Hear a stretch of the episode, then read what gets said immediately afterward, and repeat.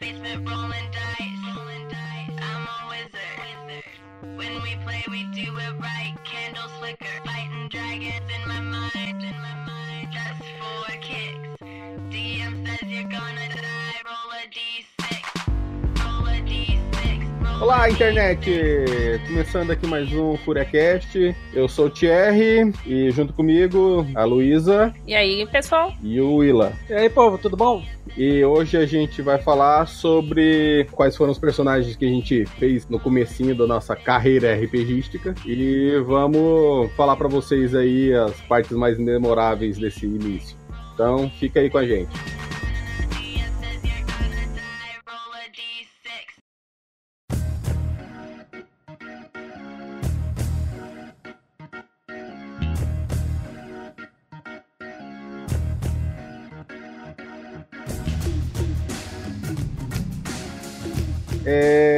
Luísa, conta aí, como é que foi o seu primeiro personagem? No que que ele te marcou? Foi bom, foi ruim? Diz aí pra gente. O meu primeiro personagem, assim, o primeiríssimo de todos, pra ser bem sincera, eu lembrei dessa escolha só agora, né? Devia ter falado isso no outro podcast, mas lembrei agora. A, a primeira vez que eu joguei RPG foi num suplemento de um livro de português que vinha. Era uma aventura pronta. Vinha dois personagens, um personagem masculino e um feminino. E você jogava sobre histórias que se baseavam em períodos históricos do Brasil, né? O Brasil colonial, Brasil imperial. Aí, o primeiro personagem que eu fiz, eu escolhi uma menina, né? Já vinha a ficha pronta, só colocava o nome dela. No livro tinha lá as- aquelas instruções, né? Se você você chegou em determinado lugar. Se você quer ir para a direita, vá para a linha 4. Se você quer ir para a esquerda, vá para a linha 10. Então, assim, foi o meu primeiro contato de RPG. Então, eu não montei o personagem. Eu escolhi ele, né, entre as duas fichas. Ele já vinha com os atributos prontos. Coloquei lá o meu nome. E eu achei bem interessante e tal. Achei muito bacana. Infelizmente, extremamente curtinho, porque era um livro de quinta série e um de sexta série, pra você jogar durante uma aula. Mas ficou aquela sementinha lá do RPG. Aí, se for pra considerar o primeiro que eu joguei em um sistema oficial, Uhum. meu primeiro personagem foi uma vampira. Eu não me lembro agora qual que era o clã dela, né? Porque o sistema era Vampiro a Máscara. Foi naquela sessão crossover que quem mestrava era o Johan, de Vampiro e Mago. Aí eu fiz uma vampira, você preencheu a ficha pra mim. Aliás, você deu o nome da minha vampira e eu dei o nome do seu mago. E aí a gente ficou usando esses nomes como nicks de internet durante aí uns 11 anos. É verdade, Ah, é daí verdade. que veio. É, a minha, a minha personagem chamava Valesca, minha vampira, e o mago dele chamava Proteus. Aí é Valesca e Proteus. Até hoje o contato da Luísa no meu telefone é Valesca. Tem gente que conhece ela só por esse nome mesmo. Não, e assim, é, que nessa época tava super forte, né? A rede social da no Orkut. e, no, e no Orkut ninguém colocava o nome verdadeiro. Era meio que um combinado silencioso. Ninguém colocava nome. A pessoa colocava apelido. Né, o nick, senhorita perfeitinha 32. E 1500 símbolos aleatórios. É, senhorito, princeso. Mas, cara, aí ficou Valesca, Valesca, Valesca. Aí a gente migrou pro Facebook e continuei. Eu sei que depois de uns sete anos de Facebook, em algum momento eu comentei com um chat lá que meu nome, na verdade, era. Ah, lembrei, a gente tá fazendo amigo secreto, tinha que pôr o nome pra pessoa mandar o endereço. E coloquei meu nome. E tipo, como assim seu nome não é Valesca? E é engraçado que tem pessoas que me conhecem até, até hoje pelo personagem RPG. Que nem o Bruno, o Bruno, que é um rapaz daqui que jogou com a gente. Eu fiz uma personagem chamada Beladona. E ele até hoje me chama de Beladona. Ele não me chama pelo meu nome. Não adianta. Acho que é porque meus personagens ficaram muito icônicos. E aí, porque a Beladona era super B10, né? Ela era full metal beat. É isso, é verdade. Mas então, meu primeiro personagem, né? Vamos, vamos dizer então que foi a Valesca, a vampira Valesca, que foi o mais icônico, né? Ele grudou em mim esse personagem. Isso, eu, eu lembro que eu, eu montei a ficha, né? É, eu preenchi porque eu tinha mais familiaridade com o sistema, né? É um sistema que eu, que eu já tinha jogado muito e conheci ele de, de trás para frente. E era pra a gente poder jogar no mesmo, na mesma noite. Então eu ia te explicando o que, que era cada atributo, o que, que era cada habilidade, e você me dizendo, não, eu quero mais isso, eu quero mais aquilo. Mas Sim. eu, basicamente, eu só guiei a montagem da sua ficha. Exatamente. E foi uma coisa meio apressada também. Todo mundo ali, ó, vocês querem jogar? Vamos jogar agora. Faz a ficha aí em 10 minutos, senão não joga. Então foi meio no, no tropelo, mas foi legal, foi, foi marcante, foi memorável. Verdade. Tirando esse personagem, seu personagem inicial, a Valesca, você tem algum outro personagem que você lembra assim com, com saudade? Ou um personagem assim que você lembra com raiva, que você não gostou? Conta aí pra gente. Eu acho que assim, eu sempre gostei muito dos meus personagens, assim, eu sempre tenho um carinho com todos os que eu monto. Lógico que alguns eu, eu lembro mais, outros lembro me menos. Eu lembro muito também da daquela clériga que eu fiz, a Maiev, que eu ficavam zoando o nome dela.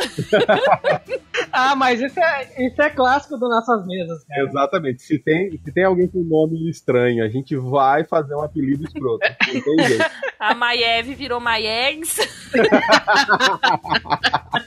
Tadinha da Maiev, nossa, cara. Tão bonitinha. Mas eu não lembro, assim, eu não tenho, não, não nenhum que eu fiz assim, tipo, ah, fiz por fazer. Mesmo personagens prontos, eu sempre tenho um carinho muito grande com meus personagens, assim, eu olho pra eles e, tipo, vou jogar com vocês e vou guardar vocês pra sempre. E tem uma outra também que vai que é fico, memorável e vai se, né, se tudo der certo, vai se tornar mais memorável ainda. Foi a Fatush, Bigode de Ferro Ah, sim. que foi aquela paladina que a gente fez na crônica da campanha, uma sessão que o Cabeção começou a mestrar, mas a gente não, não continuou, que até o Willa era o... o... Patroclos? Patroclos. Ah, não era não. Não era não. Você era e você, você era o... o Zorro, Alejandro. Alejandro. Lha, lha, lha. Aí, mas aí são os personagens memoráveis de vocês, vocês vão falar, eu não vou falar nada não.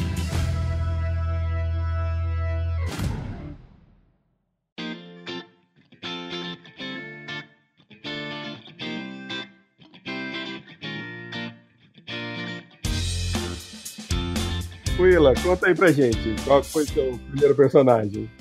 Cara, o meu primeiro personagem foi daquela mesa que eu contei no podcast anterior lá com, com o pessoal da gráfica. Por incrível que pareça, foi um elemental do ar. Eu Nossa! não foi. É demais.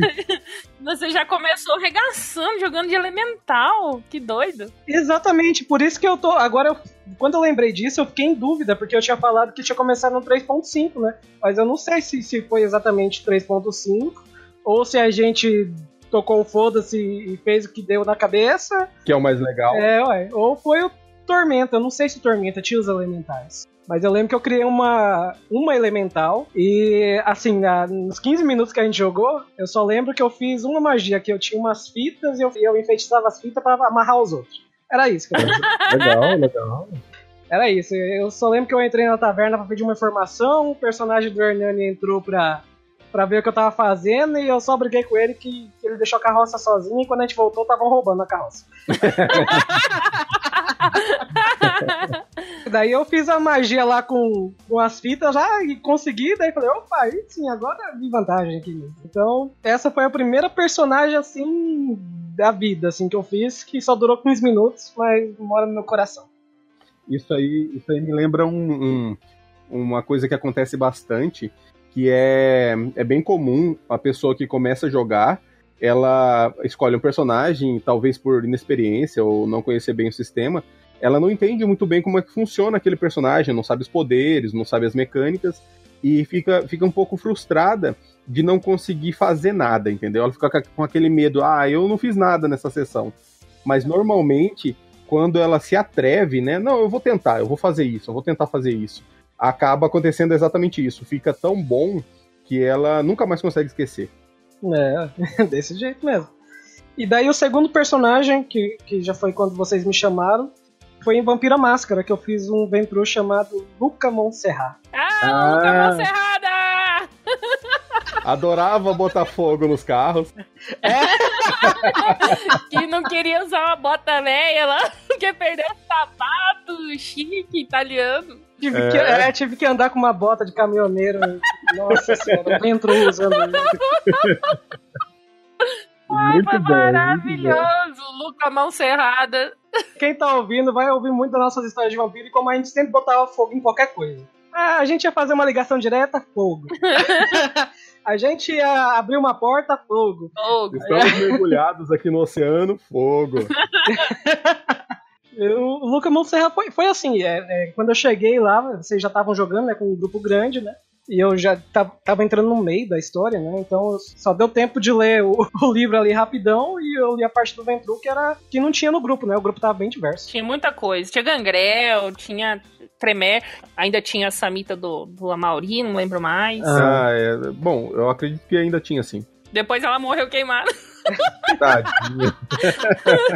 É, exatamente. E daí eu fiz esse, esse personagem do, do Luca e, e, assim, eu, quando eu joguei Vampiro, eu só joguei, eu acho que de. Já joguei de historiador, já joguei com, com Gangrel e com Ventru. Até hoje eu acho que foi o que eu mais gostei de jogar.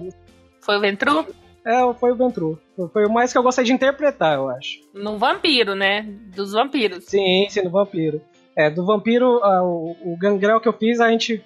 Até quando eu fazia os, os banners, eu fiz com, como baixista do metal. Ah, sim. Ah, Willa. Sei. É, o Willa, ele é muito muito conhecido por fazer banners de campanha. Inclusive, ele fez não só o banner, mas também os personagens, né? Desenhou os personagens da campanha que a gente tá jogando com o Tio Nitro de, de Old Dragon. E ficou maravilhoso. E de personagem memorável é, ou, ou odiável, o que, que você tem aí pra gente?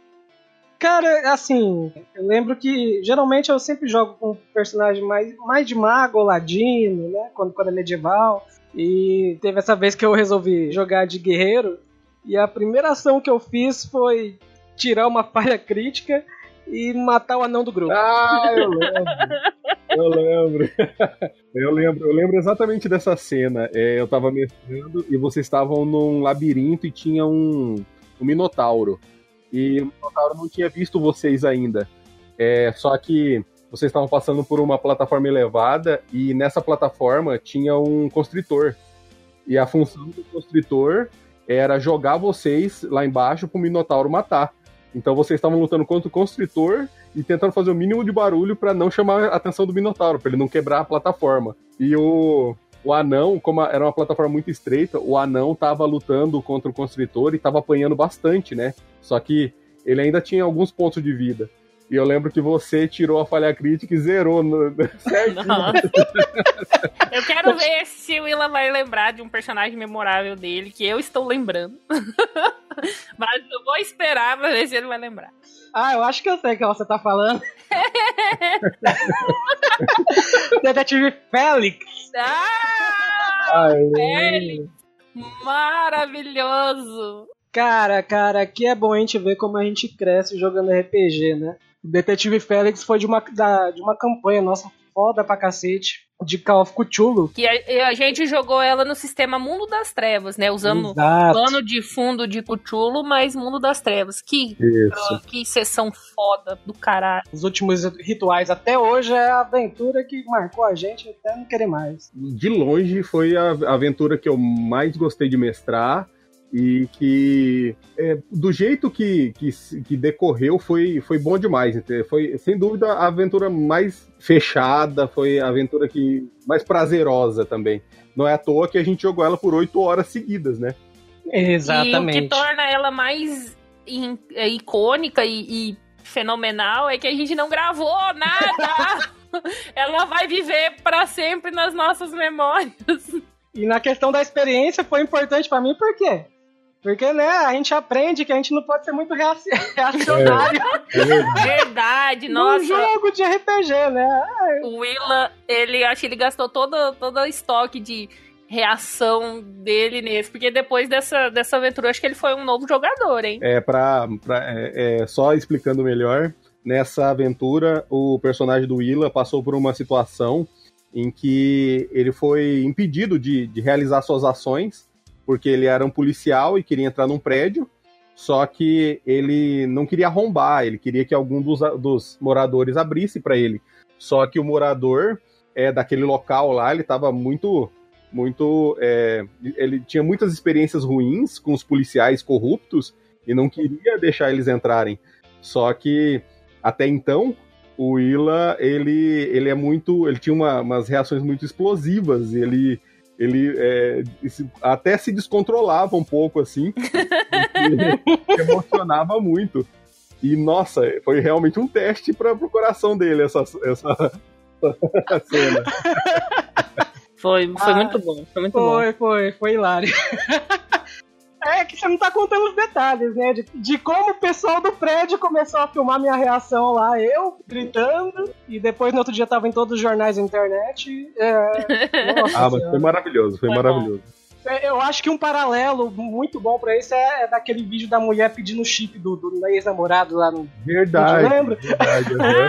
Ah, Pedro, cadê meu chip? É, foi basicamente aquela reação minha como jogador e do personagem, consequentemente. Mas, mas tipo assim, fiquei puto na hora. Mas no decorrer da, da aventura eu, eu percebi que ah, não precisava disso e foi realmente uma lição pro resto da vida. É, é você, você assim, você não saiu do personagem em nenhum momento, só que você tinha essa, essa essas é, reações explosivas. A gente falava que você era reacionário, porque você deixava muito a cena mexer com o jogador e não só com o personagem. Mas realmente foi maravilhoso. Foi, É, é, não, hoje. você foi. O, personagem foi reacionário, mas você não estragou a crônica. Não, não, pelo contrário, você É, tipo, foi Meti muito o trator no bicho ainda no final. É. isso, é, isso é uma coisa muito boa, porque assim, mesmo você tendo se emocionado tanto naquele momento, você conseguiu se controlar a ponto de que, mesmo você se sentindo é, ameaçado de alguma maneira emocional, você não deixou com que seu personagem fosse para um rumo ruim e nem desistiu de jogar. Isso é muito bom. E eu acho que você vai. Tem mais um personagem memorável pra falar pra gente, não tem? Ah, sim. Mas essa aqui é uma história tremenda. Esse próximo personagem é. Dependendo do sistema, que eu já joguei ele em alguns sistemas, né, com vocês. Ou ele é um Halfling, ou ele é um Gnomo. Geralmente é uma raça pequena. E geralmente ele é um mago ou feiticeiro ilusionista. Ele tem que ser basicamente ilusionista no final. E ter um gancinho vizinho. Eu, eu acho que assim, ele. Esse personagem é tão bom que eu não consigo imaginar uma aventura em que tem um ilusionista e não seja ele. Entendeu? Mesmo, que, mesmo quando eu, eu, eu faço a inserção de um NPC que é, não seja esse, esse eh, personagem, eu penso nele e penso no o que, que será que ele faria, entendeu? Até porque esse personagem, tipo assim, a gente, no momento de descontração, é, a gente tava falando sobre nomes, né, da personagem, assim, e eu soltei esse nome porque eu tava lembrando do filme lá do, do Eragon. Isso. Ele tem uma palavra parecida com isso, né? É, a gente riu pra caramba que eu falei errado também. É, é um nome impronunciável, cada vez que se pronuncia de uma forma diferente. E como que é? Qual que é o personagem? Diz aí pra gente. O nome do personagem é Skuvacas Blind. Ele tem nome e sobrenome. Nome e sobrenome. Na verdade, vocês podem até ver eh, eu jogando com esse personagem que o nosso primeiro Furacash, a nossa primeira aventura gravada, tem ele, que é o Verdade. mistério doentio. Sim, sim. Tem ele lá, eu jogando com ele, ele fazendo as ilusões dele lá no final. Mas é maravilhoso. Ele é um personagem complexo e completo também. Porque a personalidade dele se estende pro companheiro dele, que é o Gancinho, que anda com ele, ajuda ele a fazer os truques, ele voa no ganso, é maravilhoso. E o Gansinho, o nome é mais icônico ainda. Pazuzu. É o Pazu. Pazuzu, maravilhoso. Um gancinho cinzento que acompanha ele em todas as coisas. Ele é tão importante esse personagem que é, eu escrevo um livro, né, que eu estou prestes a, a lançar, que é as Crônicas de Giscran. Quem quiser saber lá, procura o Deserto Vermelho ou Giscran, vai estar os links tudo aí embaixo pra vocês verem. E eu incluí esse personagem é, no livro. E eu tenho uma raça de personagens pequenos também que eu chamo de Gnais, que seria a variante de Halflings e de Gnomos no meu mundo. E ele também tem um Pazuzu, mas o Pazuzu do livro é um pouquinho diferente. pouquinho mais demoníaco. Pra, pra gente é, é quase uma piada interna, porque a gente conhece a história do livro dele, mas quando vocês virem, vocês vão entender. Tem uma, um- uma outra sessão, uma outra, é, um outro jogo que foi a continuação do Mistério do Etim, que aparece, que foi a primeira aparição do Scuvacas. Que eu não sei se a gente não gravou, mas é, foi uma, uma sessão que foi meio conturbada. Mas tem uma cena que eu, eu, eu nunca vou me esquecer, que envolve o, o Scuvacas e o Pazuzu, em que vocês estavam entrando numa cidade que estava amaldiçoada e tinha uma, uma nuvem negra que atacava as pessoas, né? Uma Sim. fumaça. Sim. O, o Scuvacas pegou e falou: Não, vou montar no Pazuzu e vou subir, porque eu quero ver essa- isso lá de cima, né? Ver se ela vai me atacar, o que, que vai acontecer. E quando ele subiu, é, essa fumaça foi atrás dele e ele foi fazer uma manobra evasiva lá e tirou uma falha crítica e, e bateu de cara com a fumaça lá e levou um dano. E eu falei: Cara, olha, o dano foi, foi feio, o que, que você vai fazer? Ele falou assim: Ah, não. Eu vou fazer o seguinte: eu vou descer rodando em espiral, o Pazuzu pegando fogo, e vou gritar: Mayday, Mayday, Mayday! Ai, cara, muito bom. É, tem, tem essa cena e tem outra da gente invadindo lá a cidade dos cultistas lá. Daí eu coloquei o Pazuzu em cima de mim, porque eu sou pequenininho, né? A gente colocou as capas dos cultistas, todo mundo junto lá. E os cultistas falavam, mano, mas. E, tipo assim, o Pazuzu ficou em cima, assim, da cabecinha dele lá. lá debaixo do capuz, assim. eu embaixo. Daí a gente foi abordado por outros, né, parecidos lá, e eles falavam outra língua, né? É uma língua muito alienígena. estranha. Daí, que, que, que reação vocês vão ter? Eu falei, eu vou repetir o que eles falaram. Daí o Thierry, o quê? É, eu vou repetir o que eles falaram, mas em tom de pergunta.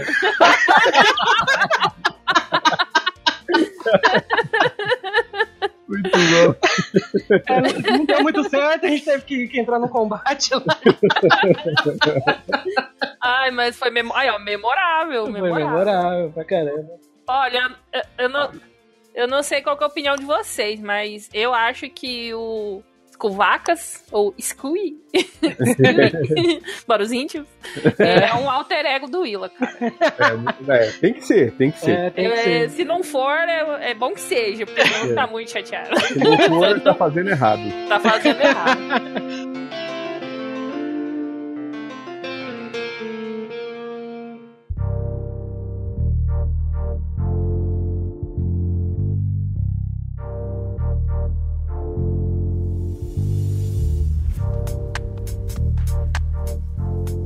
E tu, Thierry? Qual foi seu primeiro personagem? Pois é, é, jogar RPG há tanto tempo é, tem muitas coisas boas, né? Inúmeras coisas boas, mas tem uma coisa ruim. São tantos personagens que é até difícil você escolher. O meu primeiro personagem, eu lembro, lembro como se fosse ontem. Eu, a gente foi começar a sessão, então o mestre chegou com todos os livros, a gente não conhecia nada, e ele começou a explicar pra gente, assim, numa conversa informal, assim, ah, é, tem essas raças, o mundo funciona assim, as divindades funcionam assim, a mecânica é assim, e as classes são essas. Aí todo mundo falou assim: ah, não, eu gostei dessa porque eu quero ser um arqueiro. Ah, o outro falou: não, eu quero, quero essa classe porque eu quero ser um artista marcial. O outro falou: não, eu quero essa porque essa aqui faz magia. E eu fui ficando para trás, né? Porque as classes que ele- eles foram falando é, foram sendo completadas, né? Foram sendo escolhidas pelos outros jogadores. E eu falei, bom, não vou repetir a nossa primeira sessão, a gente vai, né? Vamos fazer uma coisa bem, bem ampla, bem mista, pra gente até mesmo, mesmo não jogando, a gente conhecer as classes que o- os amigos estão jogando. Então fui ficando pra trás, ficando pra trás. E até que ele chegou em mim e falou assim: ah, você pode escolher uma classe repetida, não tem problema, né? A gente era um. Pra, é, completar, nós éramos um grupo bem grande. É, então, basicamente, as classes iniciais foram, foram todas escolhidas. E ele falou pra mim: ah, você pode escolher uma classe repetida, não tem problema. Aí eu peguei o livro, né, pra dar uma olhada, pra ver se me inspirava. Daí, no que eu folhei o livro, eu vi e falei: opa, peraí, tem uma classe aqui que você não explicou. Aí ele falou assim: ah, não, é que essa classe aí é, é muito complicada, ela é muito chata, ela é difícil, não sei se você vai gostar. Eu falei, não, então me, me fala por que, que ela é difícil. Aí, e ele foi me explicar o que que era, no caso era o D&D, o que que era o paladino. Nossa! Aí ele começou a me explicar, falou, não, olha, a nossa, a nossa, o nosso grupo, né, é, no caso o grupo dele, que ia interagir com, o- com o nosso grupo, falou assim, não, o nosso grupo não gosta muito de paladinos, porque eles têm uma tendência, assim, mais caótica, e não sei o que, o paladino é o arauto da bondade, o arauto da verdade, da honra, e não sei o que, não sei o que, não sei o que. Falei, tá, mas e por que que eu não posso? Falou, não, não é que você não possa, é que talvez isso te prejudique, né? Eles vão ficar te sacaneando muito, vai amarrar muito o jogo. Eu falei, não, pera, é, por causa disso eu não vou escolher. Eu dei uma lida rápida no que, que era o Paladino falei, opa, é isso mesmo, vou fazer um Paladino inicial. Meu primeiro personagem foi um Paladino, chamado Agamenon. E, e pra, pra ficar mais interessante, assim, pelo menos para mim, ele não era um paladino comum, ele era um paladino. É, não era loiro, dos olhos azuis, montado num cavalo branco. Ele era um, um paladino baixo, ele era um paladino que não tinha muita força, ele era um paladino que a montaria especial dele era um cavalo que não era um cavalo de raça. E então, assim, eu, eu realmente, a minha intenção foi aprender a jogar com o Paladino. E ele, ele tinha, assim, tendências dúbias, né? Ele era um, ele era um cara bom, só que ele também estava aprendendo a ser um paladino honrado. Então, ele cometia muitos erros, ele fazia. É, as ações dele traziam consequências que, às vezes, o, o deus que ele representava não concordava. Então, é, para a mesa, ele foi um personagem assim muito conturbado, mas para os jogadores e para mim, ele foi um personagem riquíssimo, porque ele realmente ele me ensinou a interpretar um personagem que não era que fazia coisas que eu não queria que ele fizesse, entendeu? Então, é, foi, foi uma escola enorme para mim, foi uma escola maravilhosa, porque realmente eu chegava num, num local em que eu tinha que conversar com um, um mercador e eu não eu não queria causar, eu, eu queria que ele me desse desconto, eu queria dar uma pechinchada, e eu, às vezes eu queria até usar de, de artimanhas, mas meu personagem não ia fazer isso, entendeu? Uhum. Muitas vezes os, alguns jogadores até achavam assim que eu estava atrapalhando, mas em compensação fez com que eu aprendesse muito no, na hora do jogo. Eu, então, é assim, ele, ele me marcou muito não só por ser o primeiro, mas por ser um personagem tão, tão marcante mesmo, assim, tão, tão profundo. Ele, ele te, te propiciou a interpretação mesmo, né? Você não ficou só jogando dado, você reinterpretou com ele. Não, exatamente. E, e, eu, e eu gostava muito de interpretar essa, esse aprendizado da. Não só as características que, que ele escritos, escritas na ficha, mas também da personalidade dele ele tinha muitas contradições na, na, no próprio caráter. Ele era um cara que queria ser bom, só que a todo momento o mundo queria corromper ele, entendeu? E ele era, ele era uma pessoa que tentava lutar é, pela virtude. Só que nem sempre a virtude que ele tinha na cabeça era a virtude que o mundo queria aceitar. Então, eu, isso foi muito, muito legal para mim. Bem complexo ele, né? Você fez um personagem cinza, praticamente. É isso, exatamente. Ele tinha, ele tinha problemas que, para mim, era muito mais legal de interpretar. Mais humano. Isso, muitas vezes a gente estava jogando e acontecia uma cena em que a narrativa era tão densa em que os, os outros jogadores falavam assim, não, gente, pera, deixa dar um tempo aí que eu quero absorver isso aí, porque é, não, não, é simplesmente jogar um teste de interpretação, jogar um teste de lábia realmente eu queria ir lá e, e, e conversar e saber e, e, realmente interpretar aquele, aquele personagem. Talvez por isso que eu me apaixonei tanto por sistemas mais narrativos do que mecânicos. Esse Agamenon era o que colecionava armas? Isso, ele tinha essa característica, ele gostava de colecionar armas. Tanto que em uma cena é muito, muito comum nos, nos D&D da vida, você vai atravessar um rio ou tem que fazer uma manobra em que envolva uma natação e uh, os personagens perdem a mochila ou acabam perdendo os itens. E o Agamenon conseguiu, ele foi o primeiro, ele era um paladino assim de realmente, não, eu vou na frente, deixa comigo. E ele foi o primeiro e conseguiu passar um, um rio, que era muito, uma correnteza muito forte, e os outros personagens é, foram, foram arrastados e perderam seus itens. E o Agamenon conseguiu fornecer uma arma para cada um, só das armas que ele colecionava. Caramba! muito, ele, muito ele, bom. Essa era uma característica dele. Tem um personagem assim que é, é, eu tenho muito carinho por ele, principalmente porque ele não. Eu, eu joguei pouco com ele, e ele foi crescendo tanto, não só na plot que a gente estava jogando, mas também ele foi demonstrando facetas e foi, é, é, foi gerando tanto carinho, não só por mim, que gostava muito dele, mas também os outros jogadores, os outros personagens é, foram gostando muito dele, que foi o meu primeiro bárbaro, que era o Ajax. que ele era, ele era um homem forte, com sangue de gigante, é extremamente alto, extremamente forte, com um intelecto um pouco, digamos assim, reduzido. Só que ele tinha um coração gigantesco e literalmente, literalmente e figurativamente também. Ele adorava ajudar. Ele, ele era, ele era um ser puro. Então isso é, fazia com que ele entrasse em, em inúmeras confusões.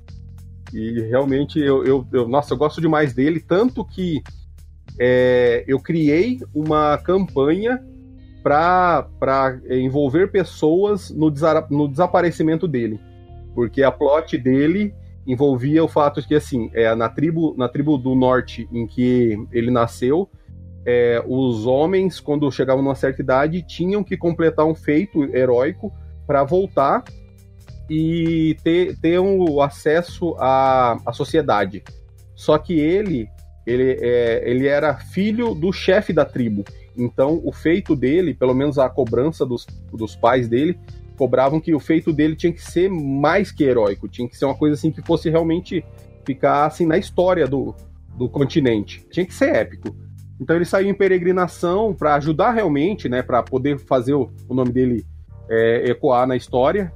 E a plot se desenrola com o desaparecimento dele, com a, a tribo mandando um representante que tinha é, um interesse a mais para poder ver se conseguia resgatar ele.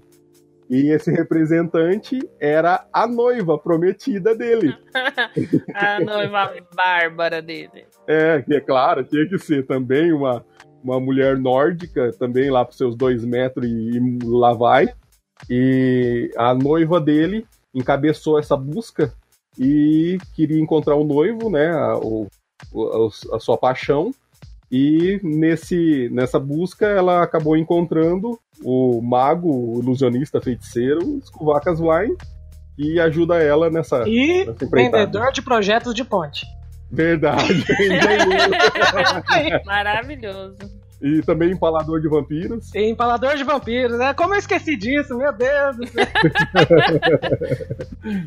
Se vocês, ouvintes, quiserem conhecer essa história, é só ouvir nosso, nossa aventura gravada. Como escovacas corajosamente, sem mana, empalou um vampiro por um lugar não muito usual. Na verdade, ele empalou no sentido literal, né? De onde surgiu o empalamento. É, exatamente. Vlades, o empalador, ficaria orgulhoso. Pois é. Fez escola. É, assim, de, de coração mesmo, assim, que eu gosto, sou apaixonado mesmo, assim, é, é com certeza o Ajax, mas tem muito, tem muito personagem aí icônico aí, que com certeza seria um podcast só pra contar.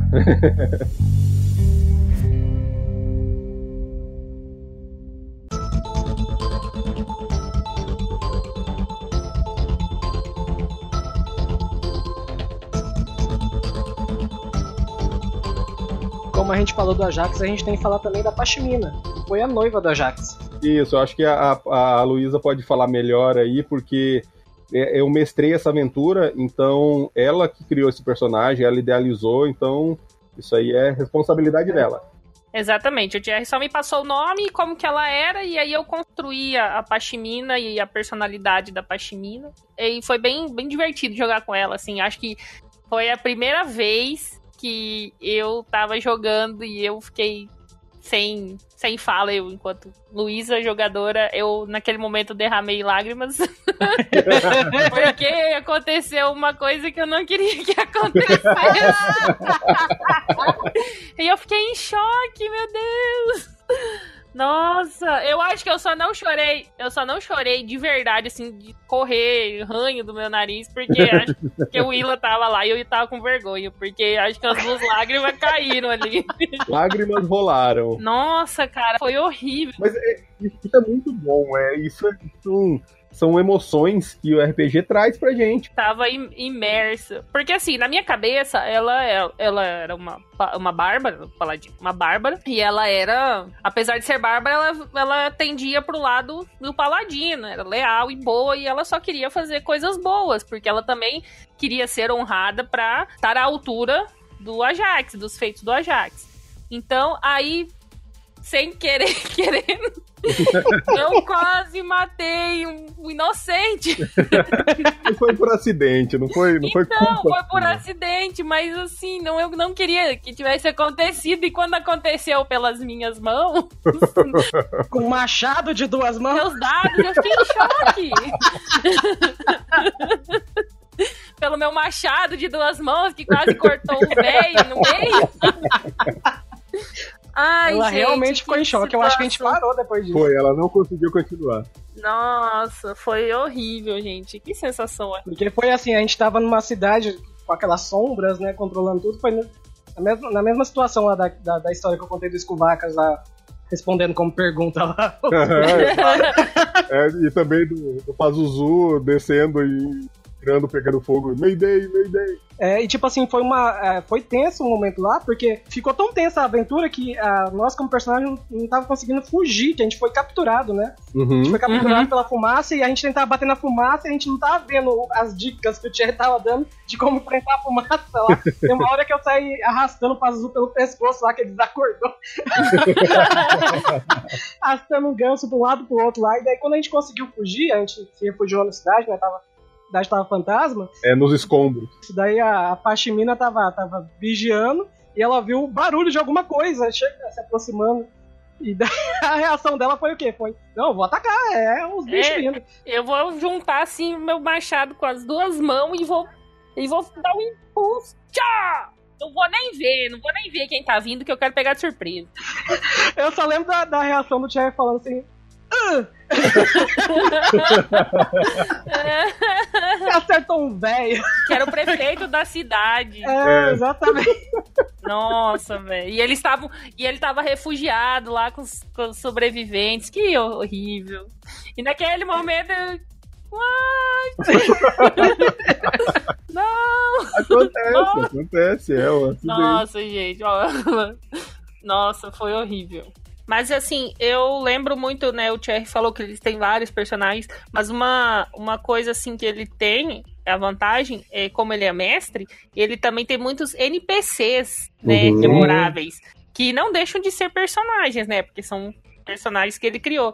E são NPCs assim que ele, além de eles serem memoráveis, eles são muito recorrentes, né? Que eles sempre aparecem. Vocês lembram do Ocelot? Sim, oh, Nossa, muito bom, muito bom. Se tiver uma crônica de vampiro e não aparecer ele, eu fico decepcionado. De Mundo das Trevas não é, aparece. Mundo das Trevas, isso. Quando ele aparece, a gente fala, Ê, o Ocelot apareceu. Mas ao mesmo tempo, vez, puta que pariu, ele apareceu. É. ele, ele é como se fosse um vício, né? Você sabe que vai trazer problema, mas dá aquela saudade. É, Sim. exatamente. Tem outro também que, pelo menos, quando eu coloco ele, eu, eu gosto de ter é, NPCs recorrentes, porque traz essa, essa característica de que o mundo é vivo, entendeu? Que aquele personagem, mesmo você não estando interpretando aquele personagem que você jogou tanto tempo, você dá aquela sensação, não, realmente, os feitos que, que eu interpretei devem estar ecoando até, até agora. Eu, eu gosto dessa sensação. Quando eu jogo uma aventura que tem essa essa sensação, eu me sinto melhor. Então eu tento fazer isso, né? Tem outro personagem que, que pelo menos quando eu coloco ele, é, os meus jogadores recorrentes, pelo menos aparentam gostar bastante, que é o informante Trick. é, é, muito, é muito engraçado ver a cara do, de vocês, né, dos jogadores, quando fala assim, não, eu vou ligar pro meu informante aqui, eu quero pedir informação aqui para saber onde é que tem o carregamento de, de drogas da cidade. Ah, não, então beleza. Então, quanto, quanto de informante você tem? Ah, eu tenho tanto. Tá, joga os dados aí, tal, tal, tal, beleza. Quando, ah, quando eu interpreto, pegando o telefone, e o cara fala assim, ah, quem que tá falando? Eu falo, ah, é o Trick. Quando eu vejo a face de vocês iluminando assim, é muito bom. É maravilhoso. Tem um que você tá usando, tava usando recentemente, o Willa não conhece ele ainda, mas é o Atlans. Ah, sim, o Atlas, O é Atlans maravilhoso. é maravilhoso também, é um bardo. É, isso aí também remete à nossa pauta, né? Sobre aí. E o bardo? Porque quando você falou lá que, ah, eu vi um personagem aqui que eu- o mestre nem explicou, porque é muito difícil jogar, ninguém gosta, eu já pensei, bardo. É, eu também é o falei. bardo, é o personagem que ninguém gosta, que tem explicação, porque, né, faz diferença. É, é, mas é exatamente, é, uma, é o tipo de coisa que hoje em dia, quando eu conto essa história, é, uma pessoa que já jogou o D&D pensaria mesmo, é uma coisa que eu, eu noto. Só que isso é muito da, das, da, assim, do mestre, muito também dos jogadores. É, tem coisas que funcionam e tem coisas que não funcionam. Se você joga com jogador, com personagens que têm uma tendência maligna, é muito difícil você colocar um paladino ali que vai, vai, você sabe que vai destoar, entendeu? E eu acho que era isso que acontecia lá. O pessoal gostava de interpretar personagens que não tinham uma, uma tendência assim muito amistosa. Uma moralidade. É uma moralidade assim bem bem conturbada. O paladino realmente ele vai ser um freio de mão ali. Exatamente. Olha como que é diferente, né? As pessoas, os grupos. Já eu, eu adoro rep- representar personagem bonzinho. Tanto que eu fiquei super mal quando eu fiz uma maldade. Mesmo sem querer. fiquei mal fisicamente. Nem me passa pela cabeça ser ruim.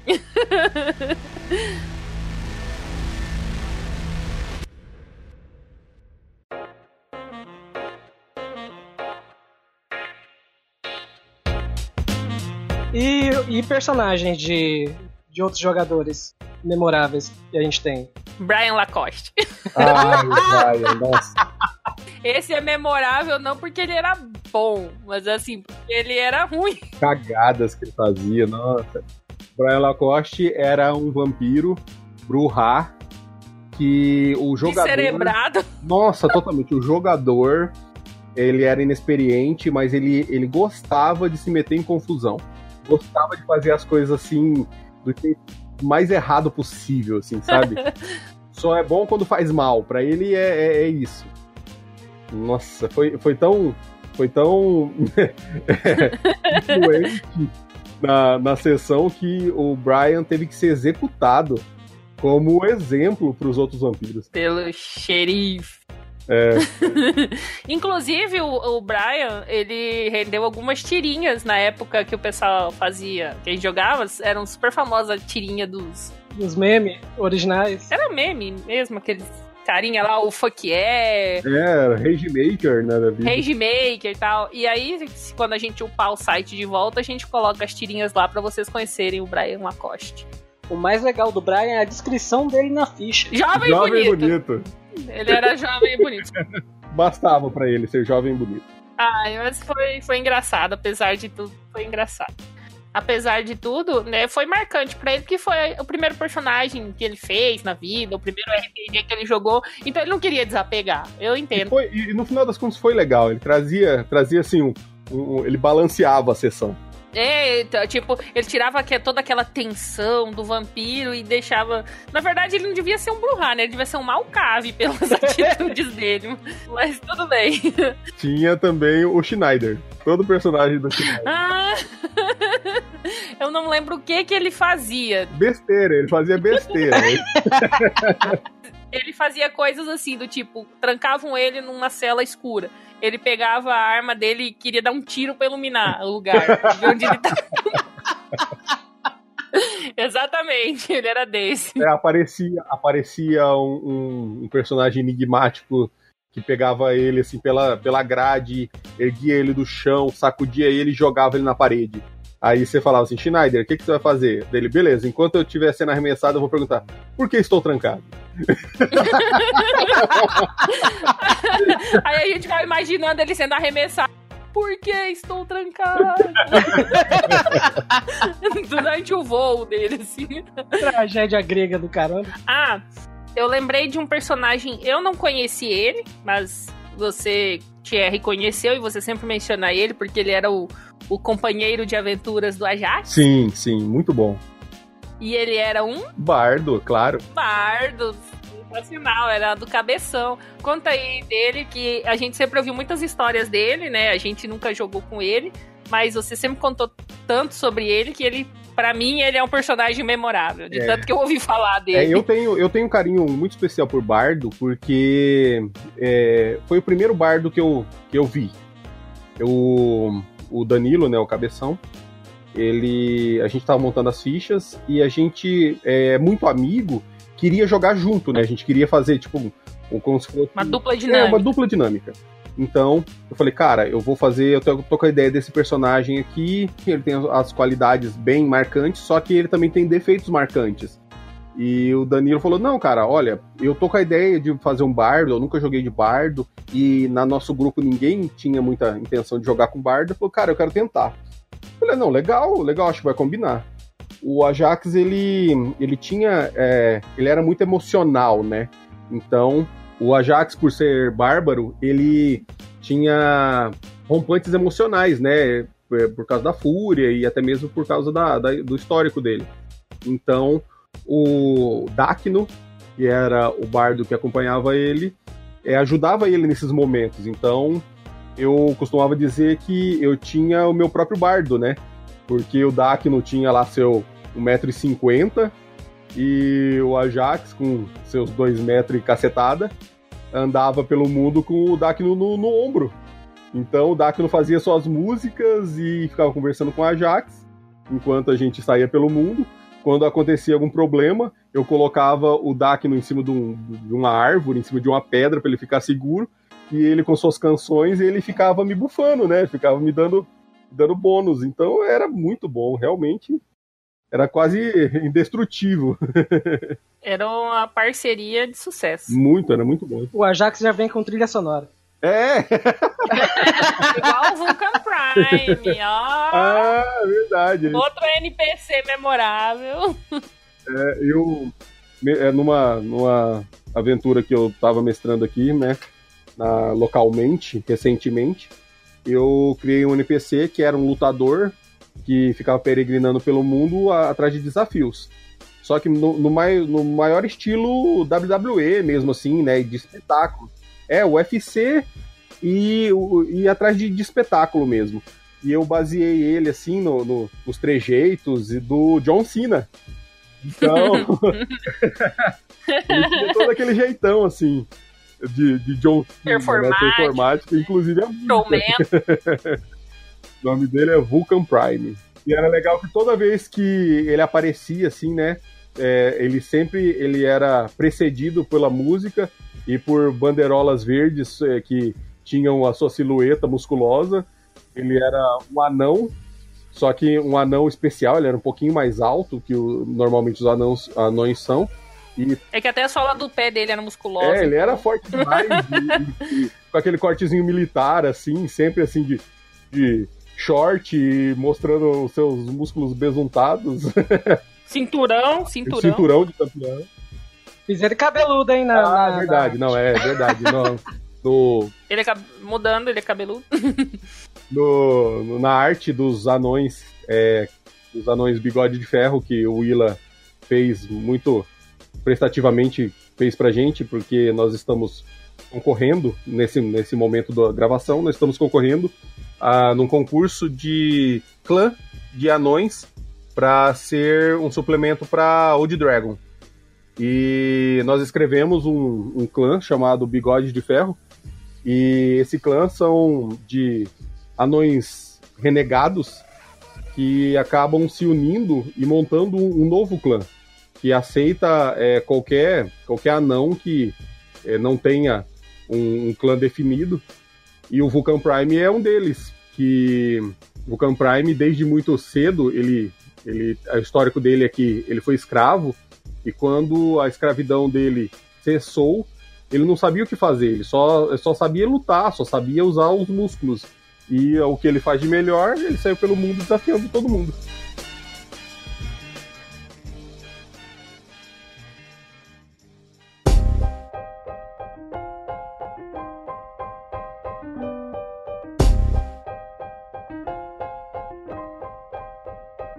Continuando a- o nosso tema sobre bardos inúteis ou não. E voltando também a falar do Cabeção, a gente vai ter que acabar chamando, chamando ele pra gravar um dia. É, eu acho que foi na, na campanha que ele mestrou pra gente lá, que a gente fez o patrão, que você fez um bardo também, não foi? Sim, ele era, ele era um bardo é, esgrimista, só que ele era galante e ficava, ficava tentando seduzir todas as mulheres que ele puder, que ele encontrar pela frente. O Alejandro. É, porém, o personagem que o Willa fez era um, um paladino de capa e espada, loiro, dos olhos azuis, totalmente assim, é, cunhado em mármore. Aí o, o meu personagem, que era o Alejandro, ficava. Ele via no, no personagem do Willa um, uma donzela indefesa ficava tentando seduzir ele a todo momento. e chamava ele de Mercedes. Mercedes, é. Não importava o que acontecia, o, o, o Alejandro só chamava ele de Mercedes. E teve outro bardo que foi memorável em uma das nossas mesas de RPG. Ah, é verdade! Não tava nessa. Tipo assim, a gente precisa pedir desculpas ao Hernani, aproveitar aqui.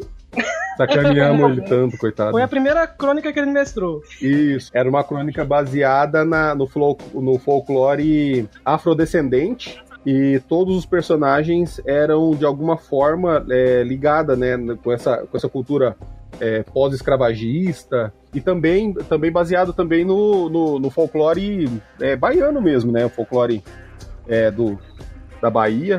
Então, nossos personagens ou eram lutadores de, de capoeira, ou eram pescadores, ou músicos de, de, de axé mesmo, músicos de, de é, que tocavam instrumentos que eram usados na capoeira mesmo. E foi, nossa, cara, foi muito divertido. Ah, eu queria muito ter jogado, mas eu tava trabalhando. Eu, eu só escutei vocês, né? Jogando ela. Eu e o Thierry fizemos o Jesuíno e o Madalena. o Thierry era um bardo que tocava berimbau. Não, eu acho que era eu que era é, o bardo. Eu era, eu, era violão, um, eu, eu, era um monge capoeirista. Quem que era o Tonho da Sacaria? É, o Tonho era o Douglas. Que ele era um bárbaro mineiro. ele era o Tonho da Sacaria.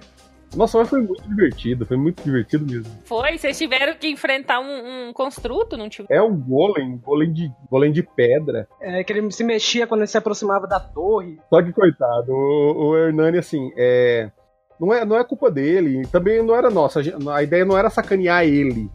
Só que é, nós éramos extremamente ágeis e o golem é, é extremamente lento, então a gente fazia o golem se afastar da torre pros, pros personagens entrarem. Só que o Golem nunca conseguiria chegar na gente, porque o nosso deslocamento era muito alto. Você não tá contando como a gente fez pro Golem se afastar. a gente enfrentou uns NPCs lá e a gente pegou um pra pegar informação, né? Vixe, a gente, a gente torturou esse coitado querer mais. Daí a gente teve a seguinte ideia, né? Falar, ah, o Golem é grande, né? E dá uma porretada lá, acerta a gente. Só que o personagem do Thierry era muito rápido, né? E tinha força. A gente falou assim: Cara, vamos pegar esse NPC, a gente amarra ele no Thierry. Daí o Thierry sai correndo em volta da torre e o Golem vai atrás dele, né? Meu Deus, que horror! Arrastando, cara. Você não ia conseguir jogar com a gente, Luísa. Você não ia deixar a gente fazer isso. Não, não ia não. E daí ficou aquela cena lá, o Thierry correndo atrás da torre, ficou tudo seguindo o cara, sendo arrastado, gritando. Seguindo pela vida dele e eu correndo. Meu Deus, que coisa horrível! Ah, o, meu, o meu deslocamento em corrida era muito alto, não tinha nem chance do golem chegar perto. aí eu ficava, eu parava um pouco, quando ele cara, eu corria. É porque tinha um limite de área, né, pra você chegar perto pra ele ativar, né? Desculpa, Helena. Desculpa e obrigado, cara, foi muito bom.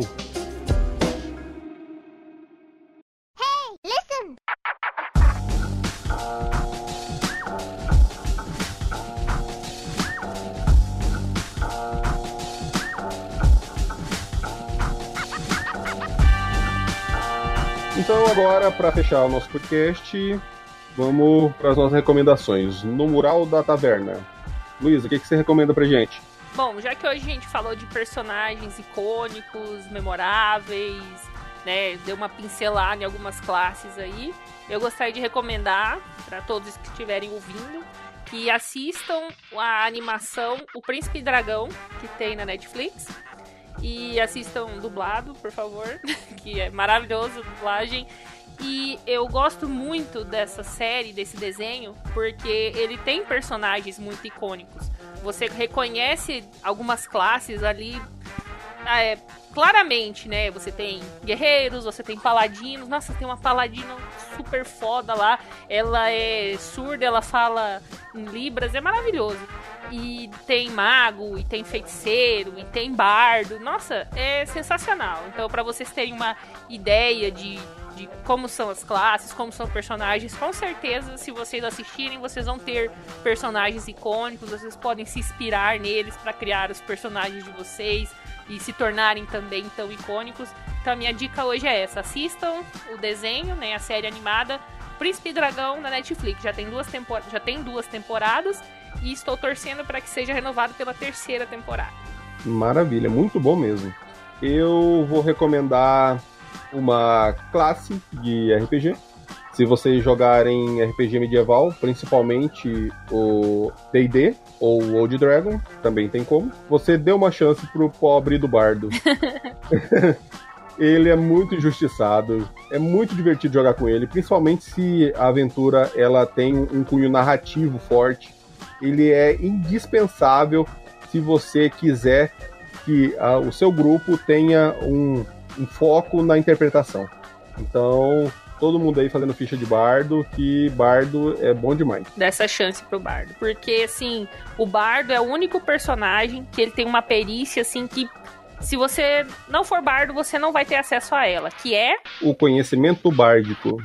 Conhecimento bárdico que é extremamente valioso, que é extremamente importante e só tem, só é acessível para bardos. Qualquer informação do mundo por mais trivial ou mais complexa que seja, ela está inserida em conhecimento bárdico. Os bardos falam, os bardos compartilham, o, o, né, os bardos divulgam as, as informações pelo mundo. Então, se você quer saber qualquer informação sobre qualquer coisa, irrelevante ou relevante, conhecimento bárdico, só sendo bardo para ter. É igual a, a, linguagem, a linguagem druídica, né? Só o druida tem. Então, gente, bardo o conhecimento bardo ele é muito injustiçado, porque as pessoas acham que são simplesmente rumores. Se você prestar bem atenção, a história é transmitida por bardos. Então, se alguém te contou alguma coisa, foi porque algum bardo contou para ela, entendeu? Alguém contou para alguém que contou para um bardo, e o conhecimento bárdico é exatamente isso. Ele vai jogar um teste se ele passar na dificuldade, ele vai saber alguma coisa sobre isso. Um rumor que ele ouviu falar, uma música, um poema, um livro. É, é sensacional. E Willa, o que, que você tem aí pra gente? Bem, eu vou indicar um livro, um livro de fantasia, Brazuca. Eu adquiri ele através de um financiamento coletivo que ocorreu ano passado, que é o livro Sangue de Dragão, do Denis Ibanez. Ele é o primeiro volume de, de uma série chamada Filhos do Fogo. E adivinhem? Hum. Quem que é o personagem principal? Um hum. bardo! Um bardo! Ah, Maravilha! Eu ainda estou lendo, mas assim que eu terminar eu vou fazer uma resenha e postar lá no blog para vocês. Tem uma narrativa muito boa, muito interessante. Tem tudo que é, que é de bom, assim, numa fantasia. Então eu vou Ai, recomendar, vou deixar os links para vocês aí e para adquirir e dar uma força aí para a fantasia nacional. Então, senhores, acho que é isso. É isso. Temos um podcast. Temos um podcast. O podcast. Galera que estava ouvindo aí até agora, obrigado pela audiência, pela paciência e se vocês estiverem gostando, dá um feedback legal aí pra gente, compartilha aí com seus amigos, seus contatos, ajuda a gente aí pra gente saber se tá no caminho certo. Siga nossas redes sociais, estão todas linkadas aí, arroba Imortal.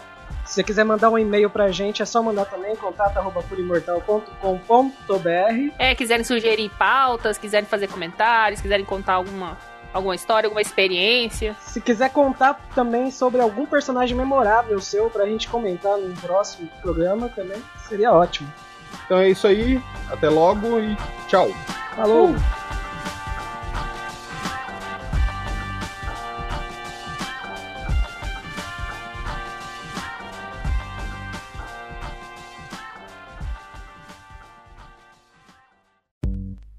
Mas outra coisa do Ocelot que eu, que eu lembro É da moto. Ah, sim. Sim, eu sempre imaginei ele com um chapéu, assim, de... A barreta, aquele chapéu reto, assim. Não. e... O chapéu a barreta, nossa, eu tinha que ficar louco. mano. E um, sobre...